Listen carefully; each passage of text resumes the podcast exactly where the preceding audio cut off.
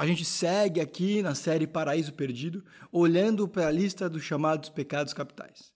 E pecado é uma dessas palavras que eu acho que todo mundo aqui, você que está ouvindo, sabe o que é. Até consegue explicar bem, eu tenho essa confiança. Mas nem sempre é tão simples de perceber em mim. Já no outro, pecado é tudo aquilo que não agrada a Deus. Sim, é errar o alvo também, não crer em quem Deus é mas eu gosto de pensar em pecado como vandalismo, em que a gente pega as boas coisas do mundo de Deus e usa mal ou para o mal.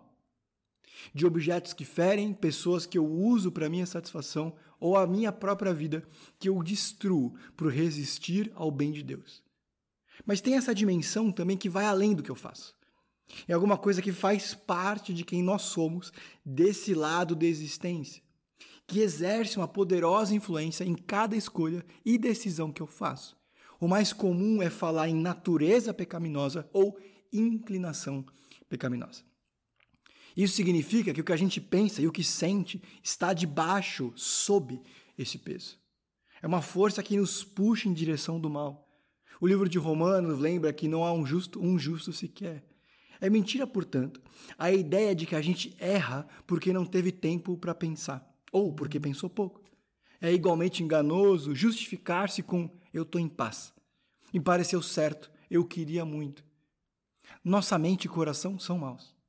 E essa lista aqui mostra isso de variados jeitos, em que a gente continua perdido por não prestar atenção nessa lista de sete inimigos que frequentemente trazem satisfação e são uma espécie de posto avançado aqui no meu coração e aqui em cima na minha cabeça. Já me peguei planejando mal contra alguém ou encontrei ligeira satisfação por imaginar essa pessoa se dando mal. Sou alguém que constantemente interrompe uma conversa ou não deixa o outro falar. Sempre estou reclamando de alguma coisa, sempre tenho uma crítica para fazer. Com alguma constância, eu tenho que pedir desculpa por alguma coisa que eu disse. Eu me sinto impaciente, irritado sempre. Eu explodo com coisas pequenas e do nada. As pessoas ao meu redor parecem pisar em ovos e escolhem a hora para falar comigo. Sim, hoje a gente vai falar da ira. E todos os pecados da lista dos pecados capitais, esse talvez seja o mais fácil de assumir. Ao contrário da inveja, ninguém tem cara de pau de dizer que nunca Ciro. Romanos diz que todos pecaram, mas ninguém reclamaria se eu dissesse todos se zangaram. Aliás, o segundo desastre da história começou assim. Gênesis, capítulo 4, dos versos 4 a 6, a gente vê Caim reagindo mal quando Deus rejeita o sacrifício. Diz assim: Então Caim ficou muito irado e o seu rosto caiu. Por que você está com raiva? E por que seu rosto caiu? Pergunta Deus. E aqui é interessante. O que Deus está fazendo? Quando pergunta para Caim por que, que, o rosto dele caiu, por que, que ele ficou transtornado, inclusive aparentemente, né, visivelmente. Deus quer que a gente encontre a raiz da questão. Todos os povos, em todos os tempos e todas as pessoas de todas as idades sofrem com a ira. Seja alguém que não controla, seja alguém que recebe a ira da outra pessoa. Há quem diga que a gente pode ser dividido em dois grandes grupos: os que explodem e os que se calam e fervem. Qual grupo que você está? Bom, a ira é chamada de pecado mortal pelos cristãos e pelos islâmicos. No budismo, a raiva é chamada de vício, veneno. Junto com a ganância e a ilusão, é considerada a causa real de uma vida de sofrimento. E mais do que isso, o sansara, o ciclo de vida de frustração. E aqui tem ah, um tom interessante, né, de renascimentos e reviver de uma forma miserável. Ou seja, estar irado, mesmo que eu traga prejuízo ou, ou enfrente alguém com ira, o prejuízo acaba sendo meu. E aqui cabe uma pergunta importante: é ruim ficar com raiva? Bom, ninguém pode dizer que o Martin Luther King estava errado quando ele raivosamente denuncia as injustiças. Dos sete pecados capitais, a ira é o único que é atribuído a Deus de alguma forma. Não como pecado, mas alguma coisa que ele tem ou faz. Jesus também, do Antigo ao Novo Testamento, tem essa característica associada ao nosso Deus. Mas tem alguns detalhes importantes. Vez após vez, em que diz que Deus é irado, especialmente no Antigo Testamento, fala também que ele é lento para se irar. Alguma coisa martelando a ideia. O Senhor é misericordioso e compassivo, tardio em irá e abundante em amor. Quando a Bíblia fala que Deus se ira, também acontece porque ele está lidando e fazendo alguma coisa contra a idolatria, contra a injustiça. A ira de Deus, portanto, sempre aparece, ou quando aparece, vem para corrigir e transformar o mal em bem. Mas a raiva também pode destruir. Homens e mulheres abusivos que agridem, lançam objetos, fazem mau uso de palavras e se servem de pensamentos que matam. Quem diz isso é Jesus, não eu. Dá para dividir a ira em três categorias: os que ficam com raiva com facilidade, os irascíveis, os que ficam mais irritados do que deveriam, os descontrolados, e os que ficam com raiva por muito tempo, os rancorosos e ressentidos. Perceba, você pode não ter pavio curto, mas isso não significa que está livre da ira. Pergunta: por que a gente fica irado? É interessante que as respostas nessa hora vão variar, né? Porque é, por decepções, por fracasso, estresse, traição, provocações, cansaço. A ira, nesse sentido, é bastante flex. Né? Os combustíveis que nos levam a ficar bravos, irados e descontrolados são os mais variados possíveis. Ela é bastante camaleônica, mais ou menos como o orgulho. O primeiro caso aqui é o mais comum, né? É o que a gente normalmente lembra. É o tipo de pessoa que é ou está no momento de vida que é fácil de explodir quando coisas pequenas nos irritam, que é difícil se sentir ou encontrar paz no dia. É gente briguenta que reage à menor provocação com briga, grosseria, reclamação, palavrões. É, briga no futebol, alguém que sempre está de mal de alguém, quando eu e você sempre estamos oferecendo várias respostas atravessadas. E eventualmente a gente olha e fala, mas nossa, nem por que eu falei isso, né? A gente percebe que a situação era muito maior, que a gente está descontando. Conhece alguém assim? É possível e bastante provável que sejamos eu e você, tá bom? O segundo caso é o tipo de pessoa que normalmente é até um pouco calma, que até, tem até uma fala mansa, que as pessoas próximas nem consideram como alguém bravo. Mas de vez em quando, quando alguma coisa der errada, aparentemente do nada, ou quando o tanque de paciência esvazia, parece outra pessoa. De repente ela está gritando, de repente ela está sendo grossa.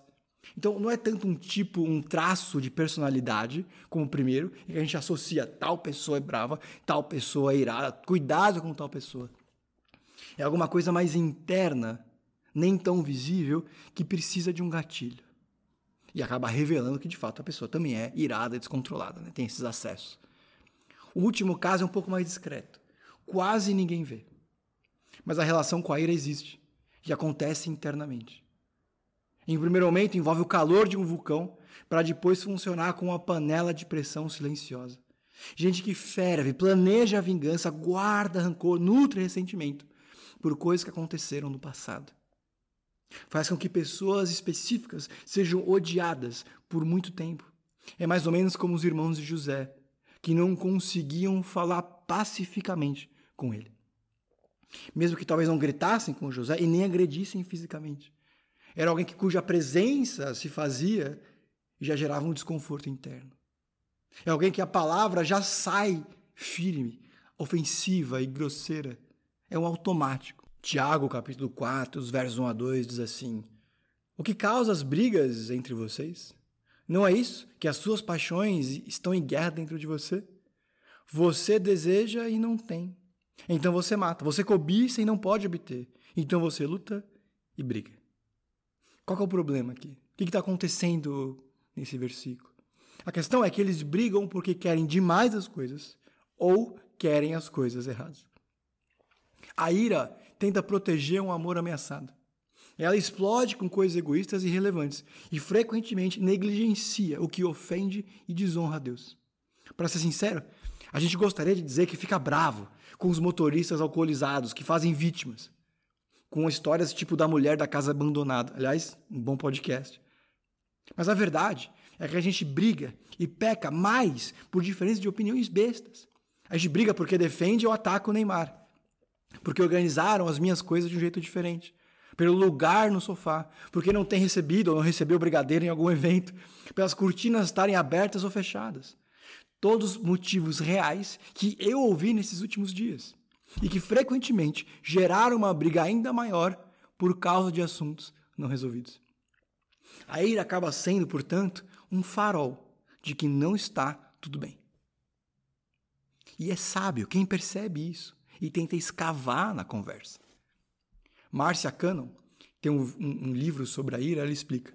Você fica com raiva quando define a realidade como inaceitável e se sente incapaz de corrigi-la facilmente, tolerar ou desapegar. É mais ou menos como um animal ferido e encurralado. Raiva é uma reação a um amor ameaçado. É uma resposta a outra coisa, circunstância que eu considero inaceitável. Tem gente que chama a ira de breve insanidade. E talvez não seja por aí. Porque ira é tentar retomar o controle. A raiva traz a ilusão de poder de consertar as coisas do meu jeito. É tentar e falhar ser Deus. A tradição católica define raiva como desejo de vingança. Mas a vingança pertence a Deus. Romanos 12, a gente vai ler aqui com calma daqui a pouco. A raiva pecaminosa acontece quando, ao invés da gente imitar Deus, de ser lento em ser misericordioso, a gente brinca de ser Deus, ao assumir o direito de traçar as linhas, de definir o que deveria acontecer e quando. Sendo repetitivo, mas importante lembrar, os pecados capitais são chamados assim porque funcionam como cabeças, líderes e portas de entrada de tantos outros males. Por exemplo, o que, que normalmente acontece quando a gente está irado?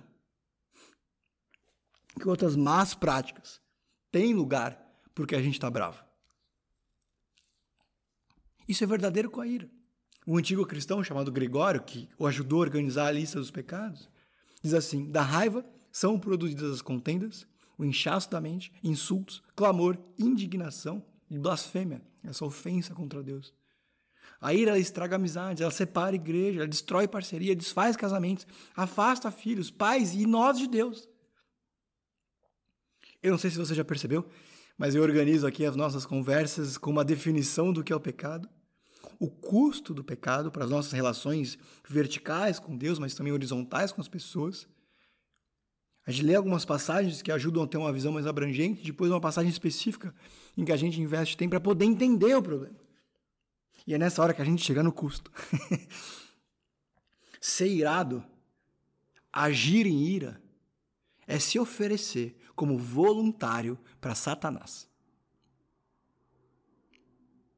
Pode parecer exagero, mas Efésios 4, 26 diz assim: Não ponha o sol sobre a vossa ira e não deis lugar ao diabo.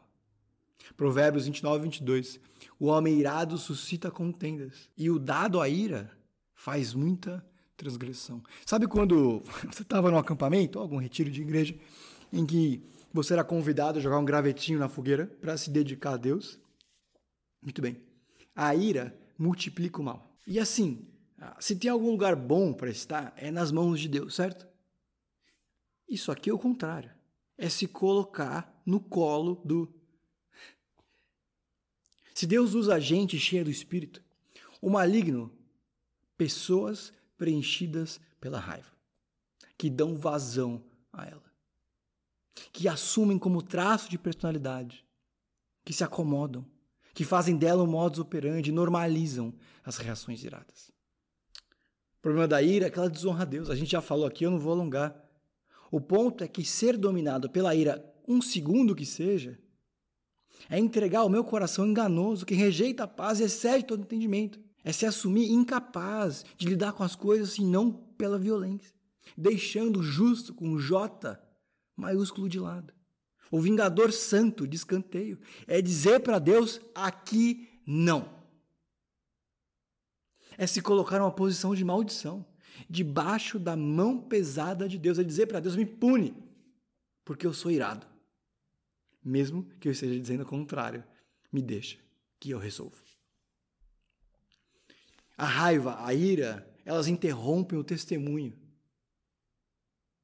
Se for possível, quanto depender de nós, tem de paz com todos os homens. Romanos 12, 18. No final eu vou colocar aqui um breve vídeo que vai ficar na descrição, tá bom, do, do nosso podcast, que vai servir como conclusão de tudo. Mas não dá para conectar a noção de ser discípulos, de, do príncipe da paz, com Daniel o irado, Daniel o esquentado, Daniel o briguento. Pergunta: por que, que a gente gosta da ira? Por que a gente se entrega para ela? A raiva, a ira, elas fingem que confortam, elas fingem que resolvem. Mas elas apenas consomem e destroem. Buchner, um, um autor de um dos livros que fala sobre isso, diz que dos sete pecados capitais, a ira é possivelmente o mais divertido. Porque em vez de lamber as feridas, a gente faz novas no outro. No lugar de engolir sapo, a gente empurra um elefante goela abaixo do próximo. O que parece profundamente satisfatório, o pronto falei, na verdade é se alimentar do mal, é usar do mal e multiplicar o mal ao meu redor. De novo, pecado. É o tipo de coisa que nós somos chamados, a, pelo poder de Deus, lutar contra. A ira mata. É o pior de todos os pecados em vários níveis. O orgulho cega, a inveja frustra, a gula engorda, mas principalmente machuca, a luxúria traumatiza, mas a ira mata. Ela causa abuso, ela destrói relações. No Brasil, são 41 mil mortes intencionais.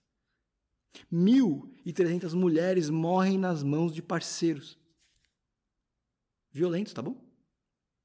É porque a gente não sabe o que fazer com a ira que tanta gente morre. A ira fere, a ira mata. Quantas casas e igrejas são Chernobis espirituais? Poços emocionais. Lugares devastados pelas consequências radioativas da ira pecaminosa. Abusos emocionais físicos por conta da ira. E não é porque eu não encostei a mão em ninguém que eu não sou violento, tá bom? Não é difícil encontrar versículos sobre o tema. Desde Caim, a raiva, a ira, parecem fazer parte das nossas relações e complicar cada uma delas. Por isso são vários os versículos. No Antigo Testamento, o livro de Provérbios recorrentemente dá direções e oferece alertas. Provérbios 15:1 diz a resposta calma desvia a fúria, mas a palavra ríspida desperta a ira. Provérbios 29:11 os tolos dão plena vazão à sua ira mas os sábios trazem calma no final. Perceba de novo algumas citações de Provérbios, o livro que nos ensina a viver. O entendimento do sábio é que ela deve ser contida, transformada e não simplesmente tolerada, acolhida ou abraçada. O sentido parece ser que é burrice ser conduzido pelo fogo que surge aqui dentro. Se resignar com alguma coisa do tipo, não é que eu sou assim, não teve outro jeito. Se fosse para manter as coisas como elas estão, encontrar a explicação para o que a gente faz, Jesus não precisava ter vindo. Ceder à ira é ignorar Deus.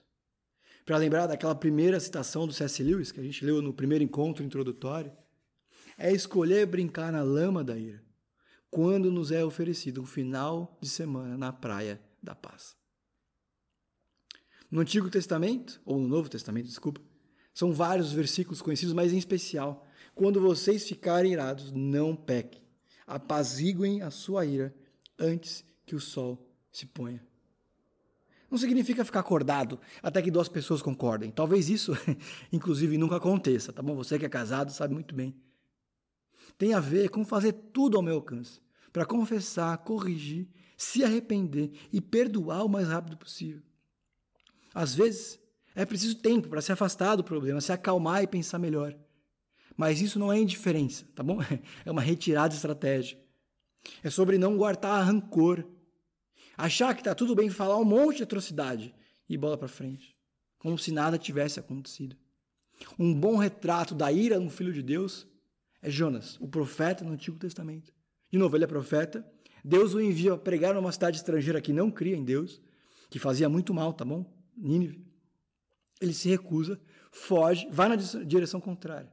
No final das contas, Jonas está lá em Nínive e depois da pior pregação possível de todos os tempos, a cidade toda se arrepende, até as vacas participam do arrependimento. Ah, Jonas fica enfurecido com isso, versículo, capítulo 4, versículo 1. Ele sai da cidade, ele constrói uma espécie de abrigo contra o sol. Deus faz crescer uma planta que dá sombra a ele e ele fica feliz. E aí Deus de noite, ou em outro período, manda uma lagarta para comer a planta e ele fica irado de novo. E aí, capítulo 4, verso 9 a 11. Mas Deus disse a Jonas: Você tem alguma razão para estar tão furioso por causa dessa planta? Respondeu ele: Sim, tenho. Eu estou furioso a ponto de querer morrer. Mas o Senhor lhe disse: Você tem pena dessa planta, embora não tenha podado nem feito ela crescer. Ela nasceu numa noite e numa noite morreu. Contudo, Nínive tem mais de 120 mil pessoas que não sabem distinguir a mão direita da esquerda, além de muitos rebanhos. Não deveria eu ter pena dessa grande cidade? Por que Jonas está irado? Porque ele acha que tem razão. Ele entende que a raiva dele é plenamente justificada. E é difícil pensar numa justificativa pior. Porque é isso que a raiva faz. Ela nos cega. E mesmo que não percebamos, revelamos os ídolos do nosso coração. No caso de Jonas, é a certeza, a convicção de que ele e os dele merecem sombra e salvação. Para os ninivitas, para as pessoas diferentes dele, fogo e enxofre. E é isso que eu ofereço para as pessoas ao meu redor toda vez que eu sou dominado pela ira, morte. O que a gente faz então? É para onde que a gente corre quando o mundo desaba, o sangue ferve ou sobe a cabeça? Porque é inevitável. Você que está me ouvindo ah, já viveu o suficiente vai concordar comigo. Ninguém vai discordar se eu disser que as pessoas são insuportáveis. Tá bom? Essa semana eu irritei a Rebeca, eu irritei a Bárbara, eu discordei do Jean. Na verdade, na verdade, algumas das pessoas que a gente mais gosta são as mesmas que mais nos irritam. A gente lida diariamente com gente que testa a nossa paciência, até intencionalmente. Então é impossível nos irritar. A questão é o que a gente faz com isso e o que Deus tem a ver com os nossos sentimentos. Romanos 12, 13 ao 21 diz o seguinte: Compartilhem o que vocês têm com os santos em suas necessidades. Pratiquem a hospitalidade. Abençoem aqueles que os perseguem. Abençoem, não amaldiçoem. Alegrem-se com os que se alegram, chorem com os que choram. Tenham uma mesma atitude uns com os outros. Não sejam orgulhosos, mas estejam dispostos a associar-se com pessoas de posição inferior. Não sejam sábios aos próprios olhos. Não retribuam ninguém mal com mal. Procurem fazer o que é correto aos olhos de todos. Façam o possível para viver em paz com todos. Amados, nunca procurem vingar-se, mas deixem com Deus a ira, pois está escrito: a vingança é minha, eu retribuirei, diz o Senhor. Pelo contrário, se o seu inimigo tiver fome, dele de comer, se tiver sede, dele de beber. Fazendo isso, você amontoará brasas vivas sobre a cabeça dele. Não se deixem vencer pelo mal, mas vençam o mal com o bem. Um bom primeiro pensamento é que Deus nos deu as emoções para que elas nos levassem a Ele. Ele vai conduzir cada uma delas. A gente precisa dele para lidar com a ira. Seja para confessar, corrigir, se arrepender, perdoar ou reconciliar. A ira é uma dessas coisas que a gente compartilha com Deus e precisa dele para direcionar da melhor forma. Ainda que a vergonha dos nossos erros seja saudável, a gente não pode permitir que vire distância de Deus ou justificativa para que eu não fale com ele e coloque diante dele. A gente precisa pedir para Deus para que Ele nos dê mais fé.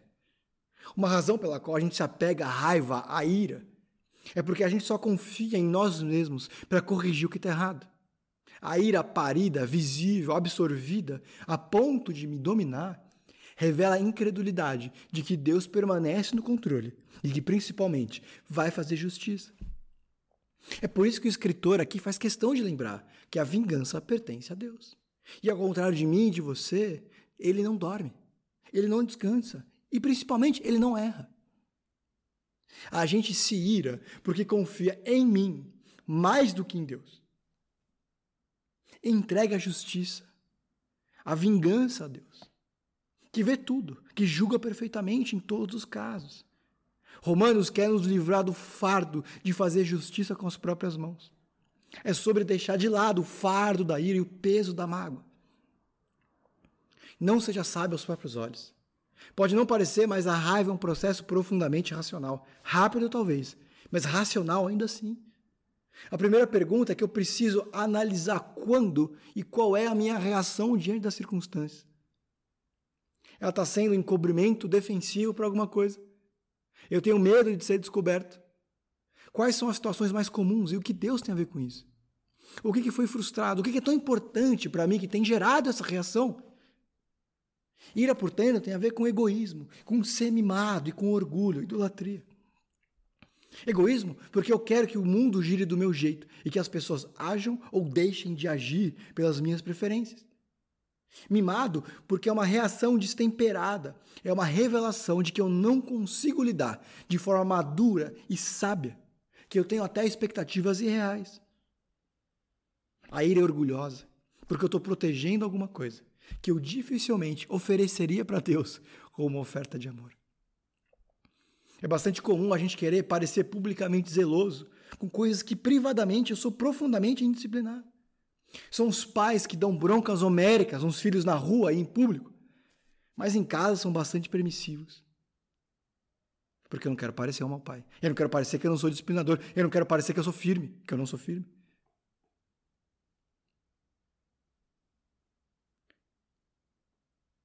É, é tipo, todo cristão se reconhece como pecador. Mas se eu, se, eu, se eu olhasse no seu olho e dissesse, na frente de outra pessoa, você é pecador. Tim Keller diz que na maioria das vezes você ficará imediatamente envergonhado, porque muitas vezes a coisa que você está defendendo é o seu ego, seu orgulho e a sua autoestima. Deus está dizendo nesse texto que a vingança é minha. Imite a Deus.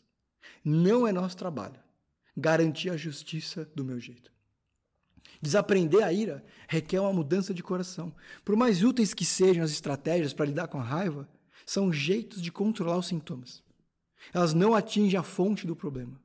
O antídoto para a raiva não é negar o sentimento, não é ter uma indiferença fria, não é esperar mais tempo e nem respirar mais. É ser transformado de glória em glória à imagem de Cristo. E isso acontece pela presença e influência do Espírito Santo. Não à toa, nove das seis partes do fruto do Espírito têm a ver com calma. Não quer dizer que a pessoa calma é mais crente. Não. Mas que Deus nos faz mais calmos. Tá bom? Nós somos exortados a demonstrar bondade. E isso só acontece com o auxílio divino. É porque eu sou cheio do Espírito que eu sou feito alguém que tem domínio próprio, que é bondoso, que é manso. A ira pode sim servir como um bom termômetro, termômetro para ver o quão cheio de mim ou de Deus eu estou. Os cristãos são capacitados para irem além do revide.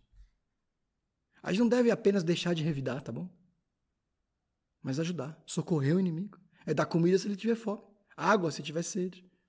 A gente pode e deve envergonhar, não com a nossa truculência, mas com a nossa bondade. Não com as nossas armas de destruição, com gestos de misericórdia. Eu quero te lembrar, já encerrando aqui o nosso tempo, que Jesus já venceu. O versículo, o capítulo 6, versículo 14 diz que o pecado não os dominará, porque vocês não estão debaixo da lei, mas debaixo da graça. Se você está em Cristo, se você é um cristão, pode ter certeza que o amor e o perdão de Deus são poderosos o suficiente para apagar as chamas do seu temperamento e derreter a geleira de um coração amargo. Ninguém que é irado precisa continuar sendo. O Evangelho é sobre isso. A liberdade, a salvação e a transformação que Deus oferece em Jesus pelo poder do Espírito. A ira não dá a última palavra na sua vida. Você não precisa ser mais conhecido como alguém bravo.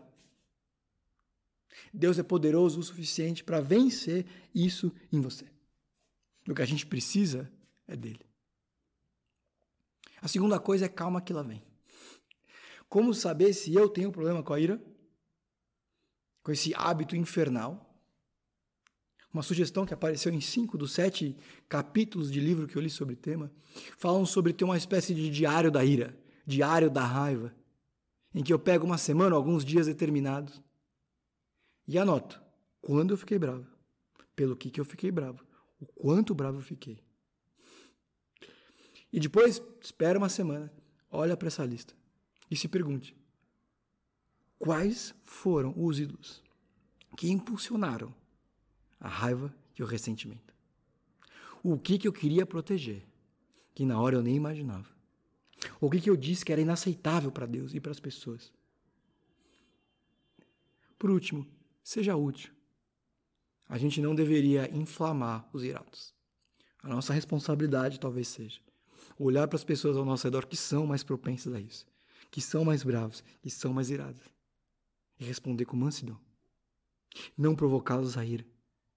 Ajudá-los a enxergar esse descontrole ou esse supercontrole e dizer: Deus quer te ver diferente. Amém? A gente se vê.